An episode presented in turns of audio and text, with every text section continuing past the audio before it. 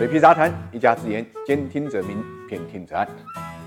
能挣会花啊，在各种经济数据中间，我想普通老百姓最关心的无非就是自己的收入啊。那么根据国家统计局公布的数据显示，全国三十一个省市二零二零年居民人均可支配收入呢是达到了三万两千一百八十九块钱，比上年名义增长四点七，扣除价格因素之后呢，实际增长是二点一，与经济增长二点三呢基本上是同步的。值得一提的是，二零一九年全国还有两个省份的居民可支配收入呢是低于两万的，到了去年呢，这个所有。的省份都已经跨过了两万的大关，其中北京、天津、辽宁、上海、江苏、浙江、福建、山东、广东九个省市的人均可支配收入呢是超过全国平均线，尤其是上海、北京、浙江分别呢独居啊七万、六万、五万三大台阶。上海呢是七万两千两百三十二元，成为全国最有钱的城市。北京呢紧随其后，六万九千四百三十四元位列第二。浙江呢是以五万两千三百九十七元呢位居第三。天津、江苏、广东则成为四万家的梯队成员，大概排在第四到第六位。比较有意思的是呢，第五、第六的排名，作为经济大省的广东省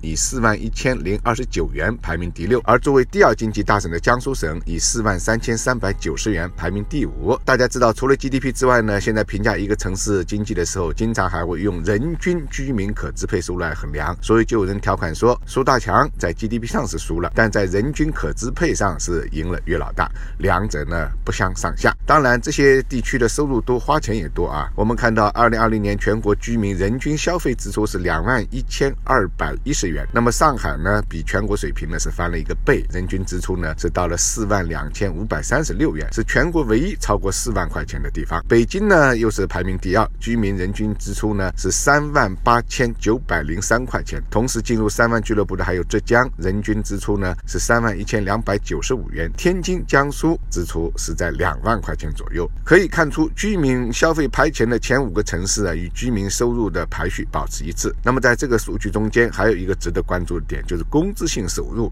占可支配收入的大头。从全国范围看，二零二零年全国居民人均工资性收入是一万七千九百一十七块钱，占可支配收入的比重是五十五点七。从各省市来看也是如此。广东为例，它的居民呢人均工资性收入是两万七千八百二十五元，占可支配性。收入呢是六十七点八，这就存在一个问题啊，工资的增速会不会限制居民收入和消费的增速？我们看到，二零二零年居民工资收入增长很低，名义上仅增涨了四点三，和我们前面提到的居民人均可支配名义收入增幅呢是相似的。所以说，消费要起来，居民的工资收入增长是个关键。